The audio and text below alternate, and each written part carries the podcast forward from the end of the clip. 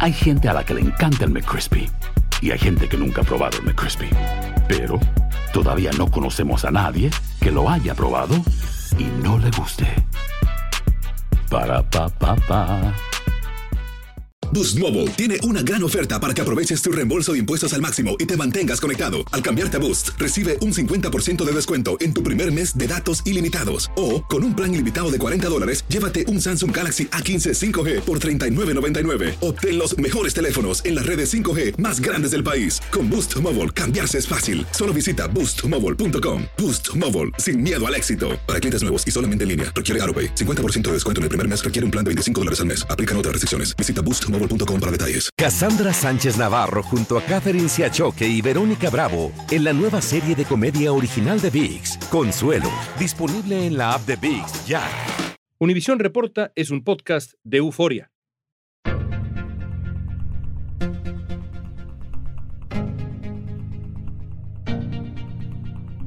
Y 800.000 jóvenes siguen con temor por su futuro luego de que el plan de acción diferida conocido como DACA fuera bloqueado. Y es que entró en vigor una versión más reforzada con enmiendas limitadas.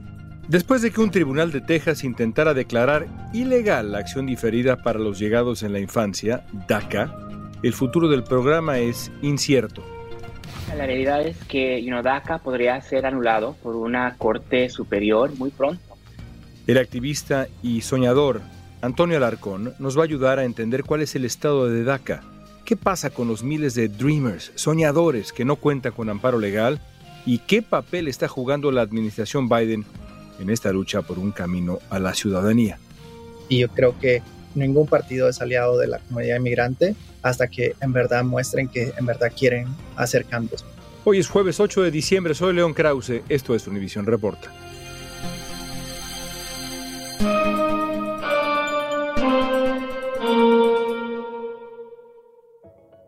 El año pasado, el juez Andrew Hannon del Distrito Sur de Texas dictaminó que DACA era ilegal e impuso restricciones. En octubre, el juez emitió otra orden que mantiene las restricciones y miles de soñadores, de Dreamers, permanecen sin amparo legal. Antonio Alarcón es organizador nacional para el Centro de la Democracia Popular en Acción, fue director de la coalición We Are Home, lideró la campaña NY Dream Act a favor de estudiantes indocumentados y tiene más de una década trabajando incansablemente a favor de los Dreamers. Antonio, cuéntanos un poco de tu historia. ¿Cómo llegaste tú a Estados Unidos? Bueno, yo llegué aquí a los Estados Unidos en el 2005 con mis padres. Como muchos otros jóvenes, crucé la frontera. Mis papás decidieron cruzar la frontera dos veces. La primera vez en el 2000 Después en el 2005 es cuando yo emigró a los Estados Unidos y pues no fue algo bonito, pero fue una experiencia que me ha ayudado a agradecer la travesía que mis padres hicieron por mí, no solo una vez, sino dos veces, y también para hacer el trabajo que yo hago, ¿verdad? Entender las necesidades de nuestra comunidad y lo que hacen para poder llegar a este país. Entonces, así es como yo llego a los Estados Unidos. ¿Qué edad tenías? Llegué a los 10 años. ¿A dónde llegaste? Llegamos a la ciudad de Nueva York en Queens y desde entonces ahí he vivido. ¿Tus padres originarios de dónde? Mis papás son de Veracruz, pues una mezcla, ¿no? De Veracruz y Ciudad de México, pero yo nacido en Veracruz. ¿Llegaron a Estados Unidos tus dos padres y tú, alguien más o solamente ustedes tres? Solamente nosotros tres. Mi hermano en ese entonces todavía estaba muy pequeño para hacer esa travesía de cruzar el desierto. Se queda con mis abuelos, que eventualmente pues fallecen y mis padres deciden regresar a México en el 2012, siete años después. Así que tus padres, los dos, deciden volver a México y tú decides quedarte. ¿Por qué? Bueno, decido quedarme porque en México, como tú sabes, la situación económica para personas de la clase baja es muy difícil acceder a la universidad.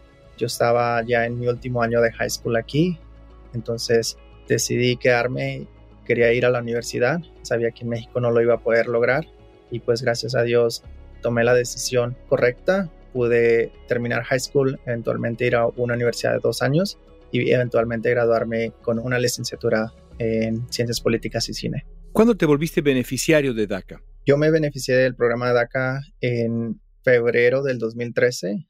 Fue algo muy largo.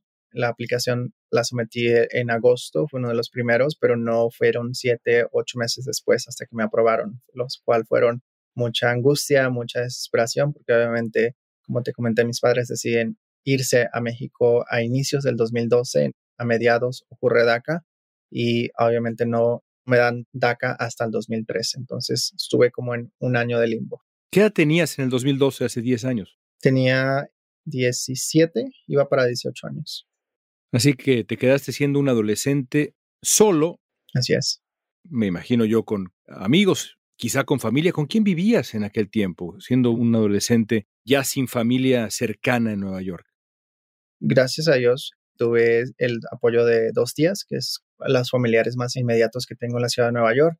Me quedé a vivir con ella en ese entonces Obviamente no es lo mismo que vivir con tus padres, igual todavía tenía que pagar renta, tenía que pagar utilidades, entonces ya te imaginarás, ¿no? A los 17 años, ser de una persona que básicamente dependía de tus padres, ¿verdad? Que ellos trabajaban, aportaban en este país y ahora de la noche a la mañana pues te toca pagar todo, ir a estudiar, trabajar a la misma vez. Obviamente fue algo, fue algo muy impactante para mí a esa edad. ¿Cómo cambió tu vida DACA? Es decir, ¿Qué lograste hacer una vez que estuviste amparado, estuviste protegido a través de DACA con tu vida, que antes de DACA no hubieras podido hacer? Cosas tan sencillas como poder aplicar para un trabajo, verdad temporal, una licencia de conducir, que en muchos estados pues no es tan esencial, ¿verdad? Tal vez en Nueva York, pero sí te sirve como una identificación para entrar a lugares estatales, yo como organizador para poder viajar dentro del país sin el temor a la deportación. Y creo que lo más grande, pues obviamente poder salir del país, obviamente con ese riesgo, ¿verdad? De que inmigración no te pueda dejar entrar, pero creo que nos ha servido, ¿verdad? Para pues tener un buen trabajo, tener las posibilidades de viajar, no solamente dentro, sino también fuera del país. Entonces, son una de las cosas, ¿verdad? Pero obviamente sabemos que hay muchas limitaciones todavía. Para aquellos que recibieron DACA, y son cientos de miles, el amparo fue equivalente a poder florecer. Y no es una opinión mía, la evidencia está ahí, no solamente en cuanto a el eh, empleo, eh, la educación, los hijos que han tenido los beneficiarios de DACA, ahí está la evidencia. ¿Tú sientes que algo parecido te ocurrió una vez que tuviste esa protección? ¿Floreciste? Sí, obviamente, como te comento, tengo la oportunidad de poder organizar, ¿verdad? A nivel federal, poder viajar. Entonces creo que esas son de las ventajas que he podido tener con el programa de DACA. Entonces en ese aspecto sí, pero te digo, hay muchas limitaciones. Aunque registre votantes, aunque movilice personas, ¿verdad? Todavía no tengo el acceso a votar. Para poder salir del país tengo que aplicar para un permiso especial con el caveat de que me que inmigración cuando regrese me diga, no, no puedes regresar al país que has vivido más de la mitad de tu vida. Entonces, hay cosas que todavía nos falta trabajar y por lo cual estamos luchando en estos momentos. Desde que fue implementado en 2012 durante el gobierno de Barack Obama, DACA ha protegido de la deportación a miles y miles de inmigrantes que llegaron a Estados Unidos cuando eran niños y les ha dado la posibilidad de trabajar de forma legal, de tener una vida. DACA no es una forma de estatus legal, pero los beneficiarios con DACA se los considera legalmente presentes para ciertos propósitos. Antes de la suspensión actual, el programa fue restringido temporalmente en 2017 como parte de las políticas de la administración de Donald Trump. Desde su implementación y todo lo que nos has contado en cuanto a tu propia experiencia, DACA ha estado en el centro de una batalla entre ambos partidos y varias otras instituciones de la vida pública estadounidense. ¿Dónde está DACA hoy, a finales del 2022?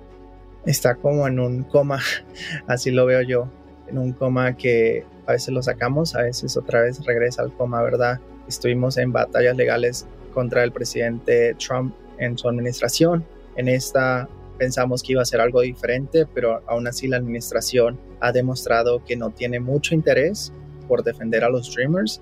No han hecho nada en los últimos dos años, incluso en las cortes, ¿verdad? Cuando hemos estado, por ejemplo, en Nueva Orleans, en Texas, el gobierno no ha hecho lo suficiente para poder demostrar que en verdad el programa de DACA es una prioridad para ellos y por eso seguimos en las cortes. Ahorita eh, estamos a la expectativa que va a pasar con la Corte de Texas, lo cual sabemos que son un juez racista, lo cual nos va a mandar otra vez a la Corte de Nueva Orleans de nuevo, ahí es donde murió DAPA, ¿verdad? Para nuestras familias y que va a eh, potencialmente terminar en la Corte Suprema y es una corte totalmente diferente a la que tuvimos hace dos años donde pudimos ganar, pero ahora pues sabemos que hay una corte que a pesar de los argumentos, ¿verdad? Van a favorecer más las ideologías racistas que existen en este país y pues que desafortunadamente yo creo que vamos a perder si llegamos a esa instancia. He entrevistado en este podcast a algunos eh, defensores de la presidencia de Donald Trump y en el tema de los soñadores de DACA, uno escucha con frecuencia que Trump abrió una puerta, que allá en la época de Trump, además de la persecución del programa y el, el intento por acabar con él, Trump abrió una puerta y había una oferta en la mesa que finalmente no toman los soñadores. ¿Tú cómo viviste aquellos años de Trump? ¿Esto que te digo tiene algún sentido o es completamente al revés? ¿Cómo lo viviste? Yo no sé cuál puerta ellos hablan. Al contrario, creo que fueron momentos de angustia, incertidumbre, al menos por el primer año, ¿verdad? Y después fue claro que obviamente el programa fue eliminado en su totalidad bajo la administración de Trump. Obviamente no hubo ningún tipo de negociación por parte de la Casa Blanca. Obviamente las únicas cosas que surgieron durante esa administración fue odio y racismo, no solamente en contra de los streamers, sino en contra de todas las comunidades, las mujeres, la comunidad LGBT. Entonces no creo que eso es correcto. Si hubiera habido conversaciones, no estuviésemos acá hablando sobre el programa. Entonces ahí es donde estamos. Hablemos por un momento de los eh, jóvenes que llegaron a Estados Unidos de la misma manera como llegaste tú y como llegaron cientos y cientos de miles, es decir, siendo niños, no llegaron aquí por voluntad propia, sino porque sus padres los trajeron a esta tierra que ha sido su país la mayor parte de su vida. Hablemos de esos jóvenes que han llegado después de la implementación de DACA y que por las reglas del programa no son elegibles. Es un grupo de pronto olvidado. ¿Qué ha ocurrido con ellos? Como tú lo comentas, ¿verdad? Estamos hablando de tres tipos de dreamers o tres tipos de soñadores. Estamos hablando de los soñadores originales, que son nuestros padres. Estamos hablando de los soñadores que son las personas como yo que tenemos DACA, ¿verdad? Y estamos hablando de la última generación, personas que no calificaron para el programa por X motivos, ya sea por la edad, por el tipo de llegada, y que incluye también los últimos 10 años, ¿verdad? Durante estos últimos 10 años, personas que acaban de entrar al país no han podido calificar para el programa. Y creo que eso es algo que también tenemos que cambiar como comunidad de Dreamers cuando hablamos sobre una reforma migratoria o una legalización para los soñadores, no solamente nos enfoquemos en las personas que tenemos DACA, estamos hablando más de, ah, supone que 2 millones era el estimado anterior cuando hablábamos del 2010. Entonces imagínate, todas las personas que han entrado desde el 2012, cuando se implementó DACA, a la actualidad, estamos hablando de miles de personas más o miles de jóvenes más, ¿verdad? Entonces es una gran cantidad que no nos debemos de olvidar y que debemos hablar de las tres generaciones de Dreamers, no solamente la generación de los DACAs.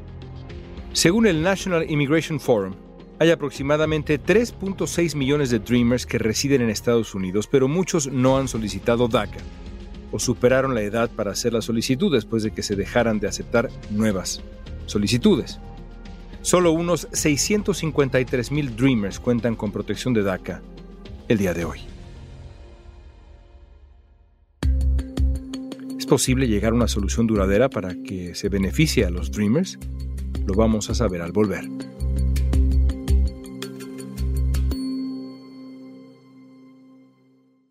Boost Mobile tiene una gran oferta para que aproveches tu reembolso de impuestos al máximo y te mantengas conectado. Al cambiarte a Boost, recibe un 50% de descuento en tu primer mes de datos ilimitados. O, con un plan ilimitado de 40 dólares, llévate un Samsung Galaxy A15 5G por $39.99. Obtén los mejores teléfonos en las redes 5G más grandes del país. Con Boost Mobile, cambiarse es fácil. Solo visita boostmobile.com. Boost Mobile, sin miedo al éxito. Para clientes nuevos y solamente en línea, requiere AroPay. 50% de descuento en el primer mes requiere un plan de 25 dólares al mes. Aplican otras restricciones. Visita boostmobile.com para detalles. Cassandra Sánchez Navarro junto a Catherine Siachoque y Verónica Bravo en la nueva serie de comedia original de VIX, Consuelo, disponible en la app de VIX ya. Estamos platicando con Antonio Alarcón sobre el estado actual de DACA en marzo del año pasado, la Cámara de Representantes aprobó, con respaldo bipartidista, dos proyectos de ley que ofrecían un camino a la ciudadanía para unos 8 millones de extranjeros, entre ellos Dreamers, beneficiarios de DACA. Pero estas iniciativas quedaron a medio camino en el Senado, donde no se obtuvieron los 60 votos necesarios para su aprobación. Hacen falta 10 republicanos, lo que hace poco probable que consigan un acuerdo. Esperamos que nuestros colegas republicanos se unan a nosotros en un esfuerzo de darle paz y seguridad. Hablemos entonces de soluciones. El secretario de Seguridad Nacional, Alejandro Mayorkas, dijo hace poco que, y lo estoy citando, necesitamos que el Congreso apruebe una legislación que proporcione una solución duradera para los jóvenes Dreamers. Lo dijo Alejandro Mayorkas, pero pues lo han dicho, no sé, quizá 700 políticos en Estados Unidos y un número de activistas mucho mayor. Es quizá una de las frases más repetidas de los últimos años en la política estadounidense. ¿Cuál debe ser esa solución duradera, idealmente, Antonio? Bueno, en este momento tenemos una propuesta que se llama el registro, que es una legislación que ya existe, ¿verdad? Que solamente actualizaría la entrada de las personas. Entonces, si una persona entró antes del 15 de junio del 2017, del 15, perdón, tendría que esperar siete años para poder calificar para una reforma migratoria. Lo que queremos cambiar ahora es la fecha a 2015 o siete años antes de la implementación y lo que incluiría también es que la ley, ¿verdad? Sería como le dicen rolling basis en inglés, que cada día va a ajustarse. Entonces, eso es lo ideal. Muchos de los que llegaron cuando apenas eran bebés están en el limbo, pues solo los que pudieron renovar podrían estar seguros de no ser deportados. Pero pues en estos momentos sabemos lo que ocurrió en las elecciones de noviembre es lo que estamos empujando tal vez va a ser algo más pequeño, pero lo ideal sería el registro.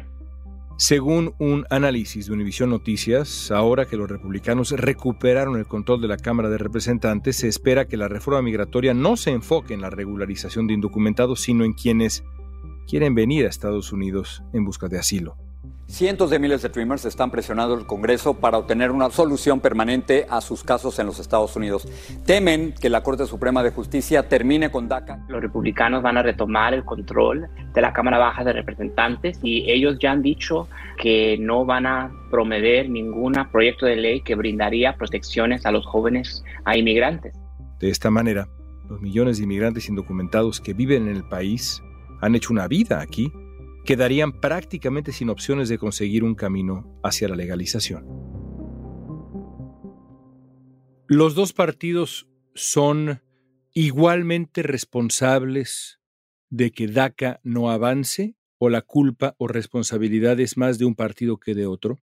No, creo que ya es momento de que los demócratas también acepten las inaptitudes que ellos tienen, ¿verdad? En términos del sistema migratorio, siempre quieren decir que están a favor de los latinos, a favor de la comunidad migrante, pero no han hecho nada más que deportar personas, ¿verdad? Incluso en esta administración hemos visto más deportaciones que incluso durante la administración de Trump.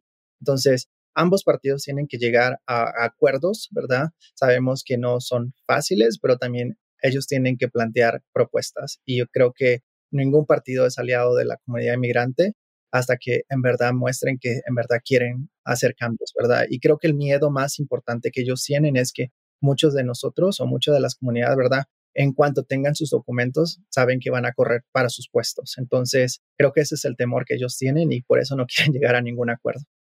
Y sobre eso te quería yo preguntar, hay muy pocos temas en Estados Unidos que tienen un, eh, digamos, consenso o casi un consenso en las encuestas. De verdad hay pocos. Este, curiosamente, es uno de ellos. 75% de los estadounidenses, incluyendo por cierto una mayoría clara de republicanos, respaldan un camino hacia la ciudadanía, hacia el estado legal migratorio pleno para los soñadores. Si las cifras son esas, ¿por qué no se ha conseguido? ¿Cómo lo explicas? Ya nos decías que en parte quizá es el temor a, que tengan ustedes después ya una vida política más activa, que del liderazgo y activismo se, conviertan en verdaderos líderes políticos que busquen cargos de elección popular. Más allá de eso, ¿cómo explicas que algo que es tan popular, que tiene tal aprobación, no sea una realidad legislativa? Es algo complejo, yo diría que tiene que ver mucho con el colegio electoral, ¿verdad? Hay muchos estados que tienen representación, en estados, ¿verdad?, donde tienen más electorado o personas en el Congreso y obviamente digamos, cuando estamos hablando de ciudades más grandes donde debería haber más representación. Hemos perdido años en el Congreso y pues obviamente le estamos dando la oportunidad que estos representantes de otros estados que son un poco más conservadores no estén eligiendo, ¿verdad? Personas que nos van a representar en el Congreso. Lo hemos visto mucho en el sur. El gerrymandering, sí. Te refieres al proceso de dibujar de nuevo los distritos electorales. Así es. Ha favorecido, ¿verdad?, a los republicanos que han dividido muchas de nuestras comunidades y desafortunadamente hemos dividido el voto y hecho que personas que nos podrían representar no estén en el Congreso. Entonces, eso creo que es un parte del problema y pues obviamente hay muchas más otras cosas, ¿verdad? Que pues tendrían los días aquí para debatir. Actualmente los beneficiarios de DACA son padres de cuando menos. Hay cifras que señalan que la cifra es mucho más, más grande, pero cuando menos 250 mil niños ciudadanos estadounidenses, evidentemente. Un cuarto de millón de niños han nacido de padres soñadores. ¿Qué pasaría? Quizás una pregunta obvia, pero vale la pena que nos digas tú. ¿Qué pasaría si de un día para otro se acabara el amparo que supone DACA? ¿Qué pasaría con esos padres de esos niños y con esos niños? Bueno, sería algo obviamente catastrófico, ¿verdad? Porque obviamente hemos visto muchas deportaciones de nuestros padres, incluso, ¿verdad? De nuestros familiares. Obviamente estas personas que tú mencionas son personas que ya, ya no son jóvenes, ¿verdad? Como dicen los jóvenes de DACA, ya son adultos que tienen familias, que ya son parte de estas comunidades más que las de comunidades de nuestros países o de donde venimos. Entonces sería algo catastrófico no solamente para las familias, sino también un impacto económico, ¿verdad? Porque sabemos que el impacto económico que estas familias aportan diariamente a sus comunidades es inimaginable, ¿verdad? En lo cultural, en lo lingüístico, tú lo puedes nombrar. Entonces, sí, sí sería algo que obviamente sería muy triste para las comunidades que ellos viven. En el segundo debate presidencial en eh, Tijuana, en la elección mexicana anterior, te pedí que me enviaras una pregunta para los candidatos presidenciales. La primera pregunta planteada desde un soñador en Estados Unidos para candidatos presidenciales y hiciste el favor de hacerlo. Y básicamente lo que querías tú saber era qué haría cada uno de esos candidatos que estaban en el debate para respaldar la lucha de los soñadores, para apoyar a los inmigrantes. Como siempre, sobraron promesas. ¿Cuál es tu diagnóstico de lo que ha hecho o dejado de hacer este gobierno de México por ustedes? Pues yo creo que hay que poner grillos como el parte de audio porque no, no hemos visto nada de esta administración. Al contrario, creo que los diálogos que deberían haber entre estas dos naciones se han ido a la basura durante los últimos dos años o los cuatro años que van, no sé cuántos lleva este presidente, pero verdad que vino con una propuesta de que iba a dialogar con Trump y tratar de ver cómo podía ayudar, ¿verdad?, los ataques racistas en contra de nuestra comunidad inmigrante. Lo que hizo fue ser un títere más de la administración de Trump, mandó a militarizar las fronteras, en vez de poder ayudar a los jóvenes, ha recortado el presupuesto para el Instituto Mexicano en el exterior, ¿verdad? Mucho de este dinero también cubría becas para jóvenes mexicanos, lo cual hemos visto la reducción de jóvenes yendo a la universidad. Hemos luchado, ¿verdad?, para que más personas como yo podamos ir a la universidad, pero ha sido proyectos que uno mismo costea, ¿verdad? Entonces, no hemos visto ningún cambio. Al contrario, hemos visto cambios más negativos durante esta administración y pues desafortunadamente vienen ya elecciones otra vez, lo cual esperemos que haga un cambio mejor, no solamente para México, sino para las comunidades que vivimos fuera, ¿verdad? Porque al final del día somos los que, aparte del petróleo, yo diría, somos los que corremos la economía mexicana. Yo quiero cerrar preguntándote lo siguiente. ¿Qué te gustaría que entendieran aquellos que insisten en retrasar un camino a la legalización plena para los soñadores. ¿Qué es lo que no entienden aquellos que de un lado o del otro, allá, acá, donde sea, se oponen a la legalización, se oponen a lo que ha hecho DACA? Creo que nos ven como cifras, pero al final del día son historias. Somos personas como cualquier otra que ha nacido en este país y creo que eso se les olvida y creo que eso es lo que estamos tratando al contar nuestras historias, al contar las historias de nuestros padres, al contar las historias de los nuevos Dreamers, que no solamente somos un número, que no solamente somos 11 millones. Soy Antonio Alarcón, que fue a una universidad, que es parte de esta comunidad, que contribuye que quiere ser parte de este país, ¿verdad? Eso es lo que se les ha olvidado y creo que la pandemia ha ayudado un poquito a, recordarles, ¿verdad? Que tan esenciales son las personas inmigrantes, las personas indocumentadas, que fueron las personas que sacaron a borde, ¿verdad? La economía de este país cuando personas como privilegiadas como yo estábamos en una casa y fueran las personas del campo que tenían que ir, ¿verdad? Sin tener seguro médico, sin tener esa seguridad de que iban a tener su trabajo en caso de que se enfermaran. Entonces, eso son lo que tenemos que recordarles a estos políticos cuando están haciendo estas leyes. ¿Y cuál es tu sueño, eh? Yo sé que eres un activista muy dedicado. Ahora mismo cuando hablamos estás en un encuentro sobre DACA. Pero ¿cuál es tu sueño como profesional después de que estudiaste cine, si mal no recuerdo? ¿Cuál es tu sueño? Buena pregunta. Yo creo que el sueño es de poder ver a las familias unidas en un futuro. Es, creo que es el, sueño más anhelado como activista, ¿no? Y como persona, pues, no sé, tal vez dejar el activismo a un lado y poder realizar, no sé, mi sueño, ¿no? De poder crear una película o crear algo que no tiene que ver, algo relacionado con lo que diariamente tengo que hacer. Gracias, Antonio. Gracias, Leo.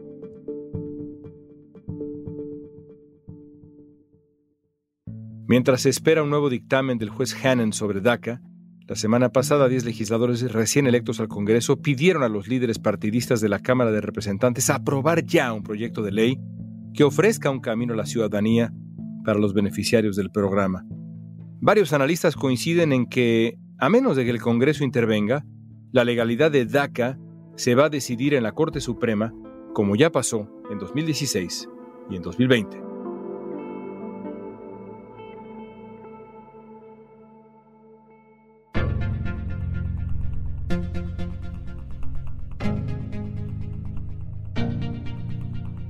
Esta pregunta es para ti. ¿Qué debe ocurrir con DACA? Usa la etiqueta Univisión Reporta en redes sociales y danos tu opinión en Facebook, Instagram, Twitter o TikTok. Escuchaste Univisión Reporta. Si te gustó este episodio, síguenos y compártelo con otros. En la producción ejecutiva, Olivia Liendo. Producción general, Isaac Martínez. Producción de contenidos, Mili Supan. Asistencia de producción, Natalia López y Jessica Tobar. Booking soy Ia González. Música original de Carlos Jorge García, Luis Daniel González y Jorge González. Yo soy León Krause. Gracias por escuchar Univisión Reporta.